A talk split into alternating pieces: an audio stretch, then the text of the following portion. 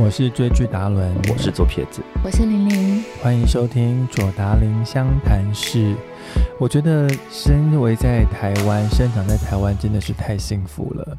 你们知道为什么吗？因为我们真的是防疫有成。嗯哼，好，我们真的大家全民一心的在努力，电影院也解封了，超棒的。相信大家真的很久没有进戏院看电影了。对呀。玲玲，你上一次去电影院看电影的时候是什么时候？我，其实我有去看上汽，所以其实也是最近啊。可是那时候有隔开，就是梅花座，有梅花座。对，但是很明显的电影院蛮冷清的，就是没有很多人。对，你不觉得看电影就应该要紧紧相依吗？对，我们要靠得很近。比如说看鬼片的时候，哦，两个要一起互相遮着眼睛、捂着耳朵，或是靠在另外一半的胸膛上面看电影，然后前面都很多颗头。对，结果发现看呃恐怖片的时候，旁边是空的时候更可怕。对，对，那或者是说，哎，接下来有一个很棒的影展办在基隆哦。你们知道什么？就是二零二一向大师致敬的彩虹灯塔的专题影展。好，他是呃台湾很知名的导演，叫做周美玲导演。他回到他基隆的家乡，他以自身多年对于性别电影的热爱跟热忱，他策划了这个影展。这个影展呢，即将在十月的二十九号到三十一号这三天呢，在基隆的秀泰影城要跟观众分享。而且里面的策展的电影超级霹雳无敌宇宙有够厉害的哦，嗯，包含像是蔡明亮的成名作《青少年哪吒》，包含周美玲的成名作《刺青》。对，这部电影是由杨丞琳主演，然后其实他那时候是有拿我们台湾的新闻局补助金那来拍摄的，然后最后呢得到了柏林影展。泰迪熊奖的最佳影片了，哇哦！接下来有也很是很厉害的哦，都是金马强片，包含像是杨雅哲首战亚太影展的女朋友男朋友啊，还有张作骥入围柏林影展的醉生梦死，哇，超棒的耶，都在基隆。对，还有一个很厉害的哦。就是今年尺度最大的性别议题的电影叫做《爱莎》，而它也是入围最近的台北电影节的奖项。好，还有跑遍各国影展的同志纪录片《日常对话》，以及周美玲的《私角落》。哎，我相信以左撇子的影评功力，哎，刚刚有几部金马片哎，真的很厉害，包含女朋友、男朋友、醉生梦死，都是代表作啊。然后像醉生梦死也是张作骥导演的代表作，那当年也是台北电影节有得到最佳剧情长片。那其实这几部电影在影展的表现都算是很厉害、很杰出的。对啊，而且我突然想到，其实大家如果抽空去。基隆看电影之后，还可以去基隆庙口走一走，好想吃。对啊，其实可以安排一下，我觉得很基隆的一日游去看，跟另外一半去看电影，然后庙口吃小吃，跟好朋友们对，有深度的电影的呃对话，然后再进行一个深度的美食交流。好，那这个彩虹灯塔影展呢，它在十月十九号起，在基隆市文化局的粉砖。开始锁票，好，请大家记得去私讯基隆市文化局的粉砖，他会开放这个锁票的连接。好，每一场的座位有限，然后锁票为止哦，请大家要记得。但我觉得很特别，里面有一个就是日常对话的这个纪录片。嗯，其实当初它在上映的时候，它是被誉为当年最好看的纪录片之一。嗯，其实里面记录的是一个 T 妈妈。嗯，好，我觉得。的是不是在台湾这样子一个比较多元社会的状态下面，很多人或许他是一个双性的倾向，对，但是他到结婚某一天之后呢，他另外一个性向突然觉醒了，或是另外一个性向突然被放大了，可能有一天我本来是异性恋，可是突然有发现我一天是喜欢的是特别更喜欢女生，或者特别更喜欢男生，或者是他一直都是隐藏着，对，压抑着。那如果这件事情发生在你们的父母身身上的话，想请教两位，你们能够接受吗？嗯，如果是我的话，都已经大了。其实我觉得现在我们大致上对于这方面都还蛮支持的，而且是接受的。其实我是没有没有意见，我可以接受这件事情。我的话，我觉得水瓶座是一个那种怪，除了怪之外，我们觉得就是课题分离啦，就 是嗯。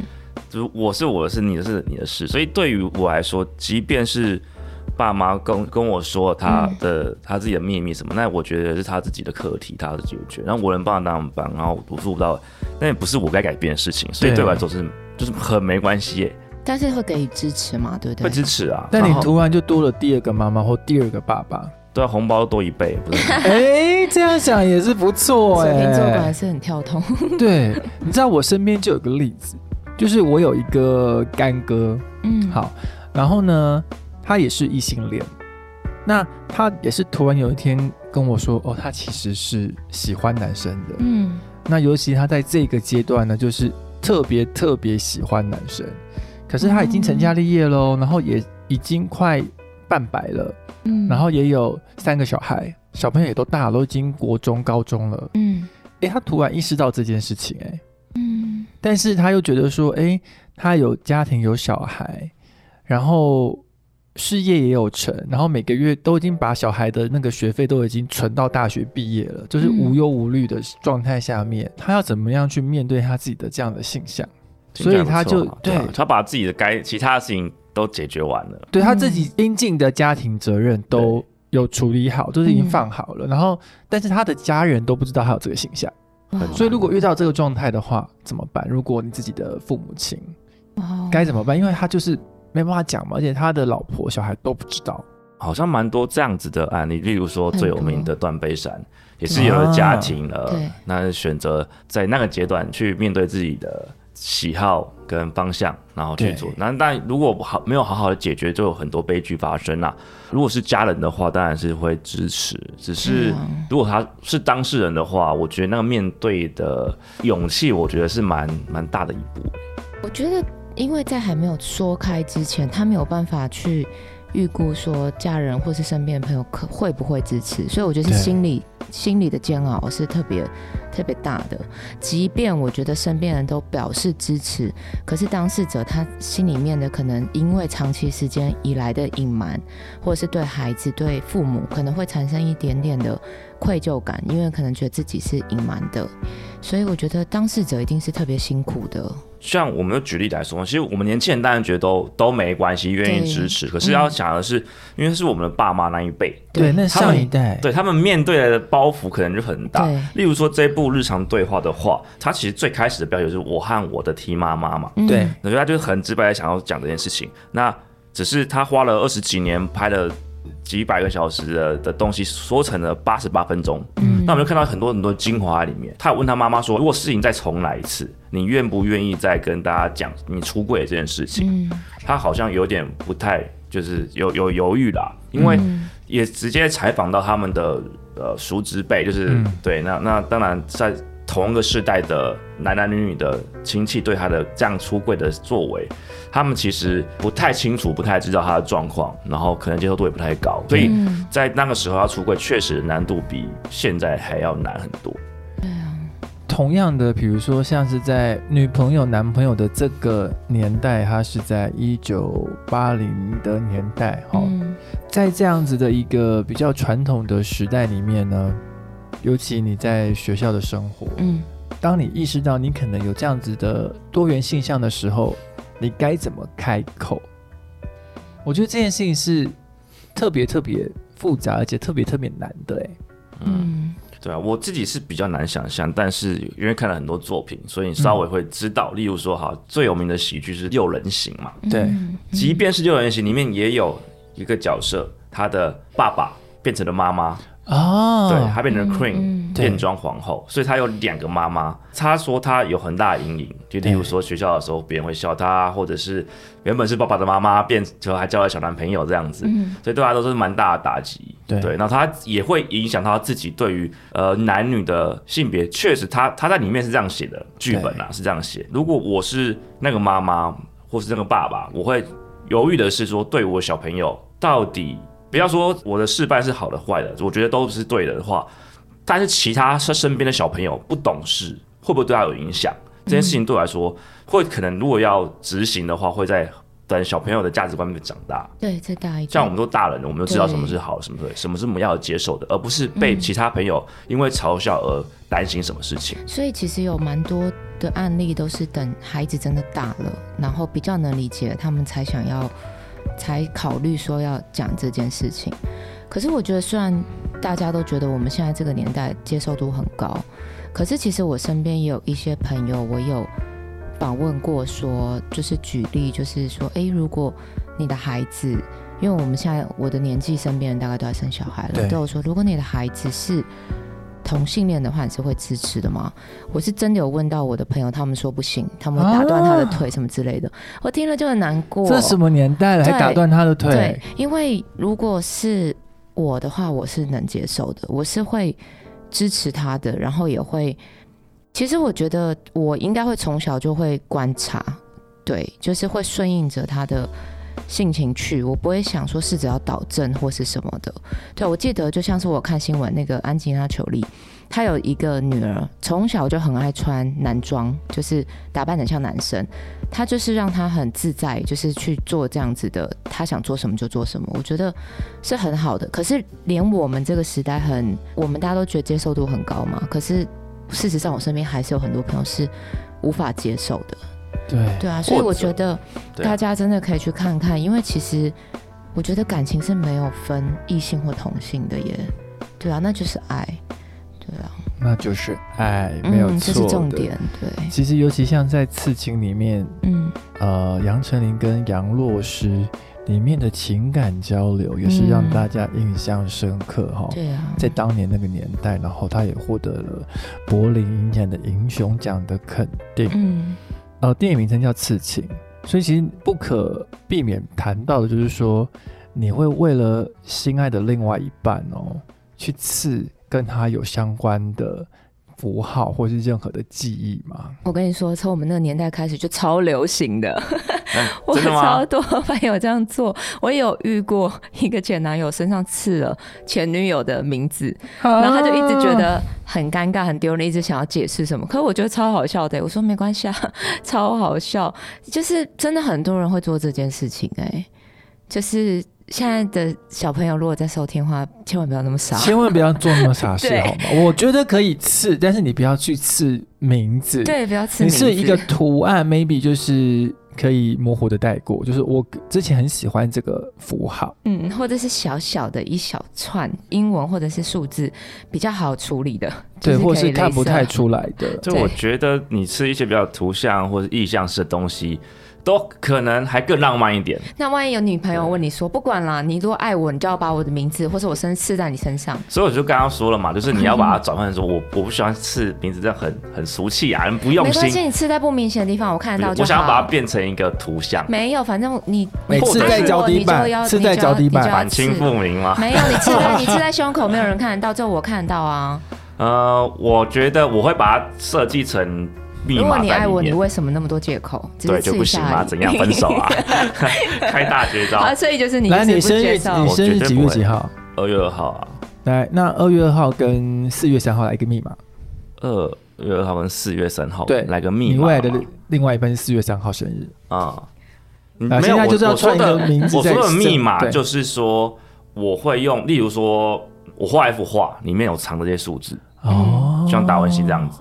对，像我自己画的画，我都会藏我的我的名字在里面啊，嗯或者什么的，嗯，或者是你把它改成就时钟嘛，时钟就是两两点零二分之类的，或者什么的，你把它藏在里面，4.03很简单。我觉得那个才是嗯你的用心诚意，而不是我就简简单单八加不，就是直接刺是最最无聊的事情你不是不。愿意刺，是你对，我是想要它是一个更升华的东西。而且你很聪明，这样下一个女朋友都看不出来她什么意思。对啊，对对啊，所以下一个女朋友当她要叫你刺的时候，她会不会就是开始拿放大镜检视你上一个符号到底暗哎，藏什么么样的密码？这四点零三分？什么意对，思？如果你看得出来，我也觉得愣了。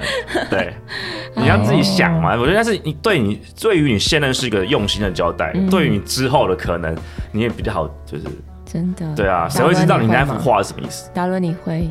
我不会欸，我觉得刺青好痛哦，我也不会，我也不会。我觉得蛮愚蠢的 要这样讲。不，因为我个人现在不相信“永远”这两个字，嗯，其实也是。我比较相。信是及时的陪伴。对对就是是在有呃我们彼此有限可以陪伴彼此的空间跟时间里，我愿意做最大的限度去陪伴你、支持你。对对对，但是这不会是永远。越不可能永远的，就越觉得会永远。例如国小、国中、高中的时候，你就觉得这一定是永远，然后就越可能永远的时候，反而越不相信这件事情。对，对，对啊。所以就顺其自然吧。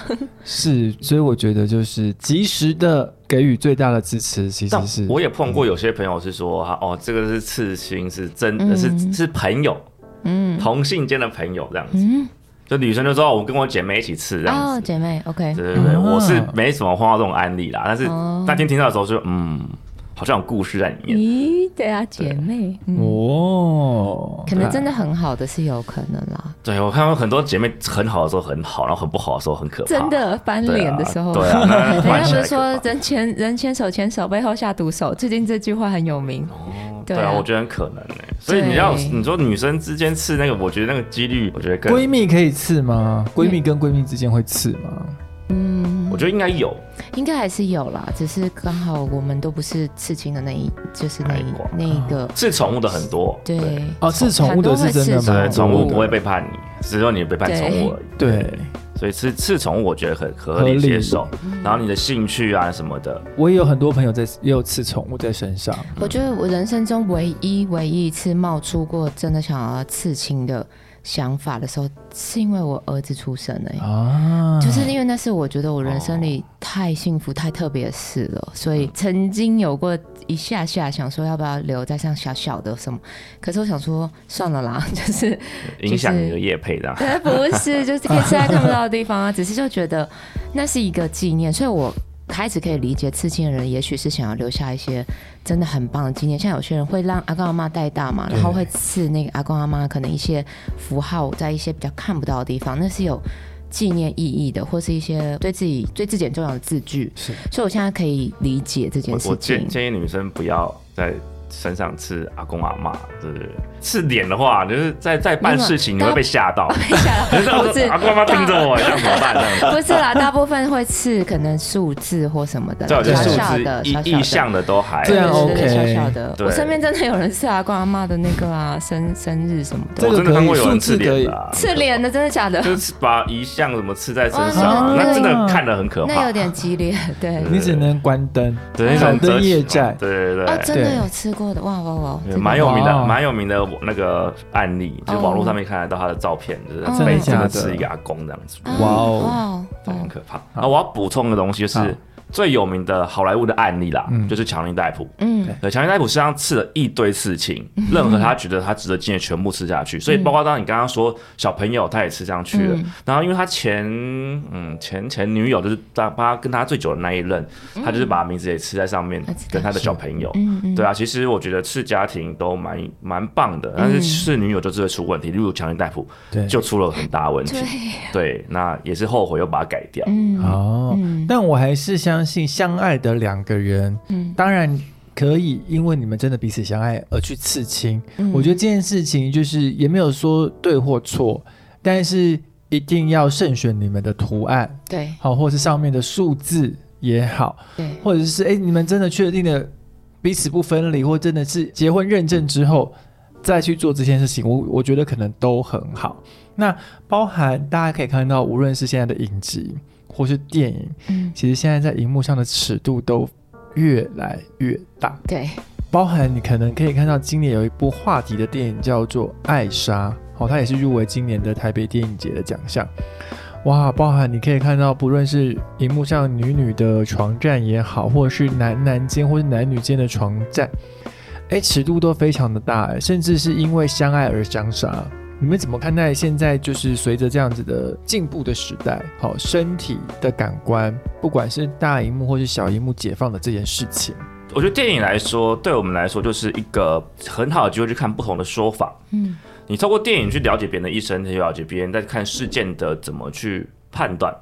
那最好的方式就是身临其境，在沉浸在对方的感受之下，对世还有视界之下。觉，视觉对是最直接的所。以每次在不同看这样子同志影展的话，你会观赏到很多很多你本来可能要花很多时间去聊天、去了解才能得到的资讯。嗯对，所以对我来说是一个很棒的地方。当像我的朋友，我要沟通不懂的事情，或者他很难理解的事情，我直接说你就是看什么什么什么，嗯，对就很很快理解。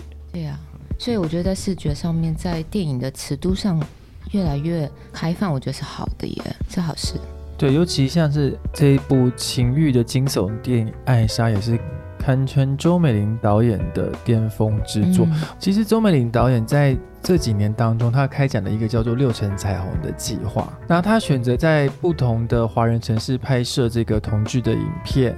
那艾莎就是她以台北为背景的第四个篇章，然后从赤裸的欲望切入，然后突破过往的尺度。而且在爱莎里面还有太多大尺度的性爱场面，包含我们刚刚有提到的，不管是男男啊、女女，甚至男女的组合，哎，这样的安排，它在同一部电影里面其实是蛮特别的一件事情哦。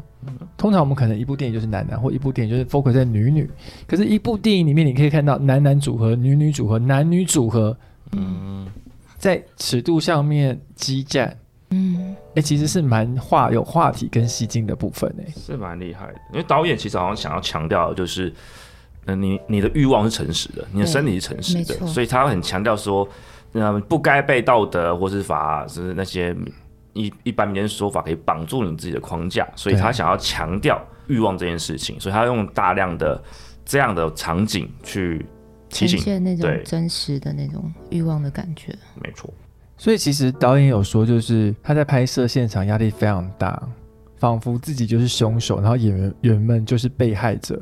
嗯他就说啊，情欲戏好像就像动作戏一样，拍的时候可能很像 A 片，但哦，后来被判定是限自己的时候，才发现哦，这就是限自己了，是我自己心脏太大颗吗？但他也有说，就是他在拍情欲戏的时候，现场都会做好安全的措施，依照呃规范办理跟拍摄。保护演员。对，但他但他很好很好笑，就说哦，剪接的时候才发现真的太逼真了，嗯导致后来观影的观众都问他说：“哎、你们现场是来真的吗？”啊，好厉害哦。对啊，真很。但我我其实蛮好，奇的，比如说像你们，我们就是已经蛮成年人的啦，嗯就是说你如果跟朋友去看这种比较大尺度电影的时候，嗯，你会不会觉得很害羞啊？我们这种年纪应该不会了应该吧？不会了吧？我应该不会那就是了。对啊，但是不会跟爸妈看，对不对？毕竟孩子都生了，我跟我妈妈其实也可以聊这个了。哦小时候不行，小时候不敢啊，很尴尬。所以你们长大会跟爸妈聊情，欲性的事情，我跟我妈可以哎、我跟我妈可以。你可以应该 OK 啦，没有没有聊过没有特别要聊什么，但是应该可以。你跟你爸可以吗？我很好奇，因为我现在生的是儿子，哦然后我就问我先生说：“你大概几岁开始会跟儿子聊这个啊？或者是告诉他一些那方面的事情？你那你真的你爸爸会跟你聊这个吗？呃，要聊一定可以聊啊，对啊。但是你在你的长大的过程，是你自己摸索来的，还是你的爸爸有教你一些？呃，我自己摸索居多啊。自己摸索。哦、对，啊，资讯这么发达，因为因为我先生他其实跟他爸爸也不会聊这个，因为可能我们那个年代，但是他觉得现在这个年代是可以跟儿子聊的。嗯，我们现在就可以聊你儿子几岁？不是啦，我说现在这个年代，等儿子再大一点的时候，哦儿子两岁，我觉得那不国小吧，差不多。我觉得现在要了，因为现在你知道吗？连我的小侄女都跟我说，国小她的国小同学，我小侄女现在已经大学三十八岁，可是她国小时候就跟我说，他们班已经有男生在看 A 片了，很所以其实现在资讯量很大了，所以我们的做父母的其实已经不能再回避这件事情，都要很通常我们以前的年代可能是国高中吧，对。我觉得国小可能就会有。可是我们那个时候国小还没有那个啊，有网络。纸本的啊，哦。哦，女生可能会晚一点，女生可能国中、国高中吧，我猜。对啊有我记得以前那个都有卖个什么什么小本本的画刊，之对。之类的，对啊，对没有，我跟你说，现在连发生那件事情的年龄也非常提早了，对啊，跟我们那个年代比起来，哦。就越早讲越好，我也是这样觉得。嗯。对啊，迟早嗯碰到的。嗯。所以其实我们可以透过这个呃向大师致敬彩虹灯塔影展，嗯。好这几部片单，我再重复一次，包含蔡明亮导演的成名作《青少年哪吒》，周美玲导演的成名作《刺青》，好，他是获得柏林影展的泰迪熊奖，好。杨雅哲导演的《女朋友男朋友》，张作骥导演的《醉生梦死》，今年尺度最大的电影《艾莎》，以及跑遍许多国际影展的同志纪录片《日常对话》。好，以及周美玲导演的《死角落》，其实这个都可以在今年的基隆电影院可以收看。呃，彩虹灯塔影展的售票方式呢，可以在十月十九号起，透过基隆市文化局的粉砖索取售票的链接，然后并填写表单，座位有限，索票晚为止哦。那电影院的放映期间是在十月二十九号到三十一号这三天，短短的三天，你可以带你的好朋友。带你的女朋友，带你的男朋友，带你的另外一半，或是你的家人，好看完电影做一个深度的交流，然后走进基隆的美食场所，对，进行一个深度之旅游。对啊，大家要记得哦，很难得的机会。对，非常好看的电影，而且都是大师跟金奖等级的电影。对呀，很棒。好的，我们左大林相谈室，我们每周日跟大家在空中相会。拜拜，拜拜。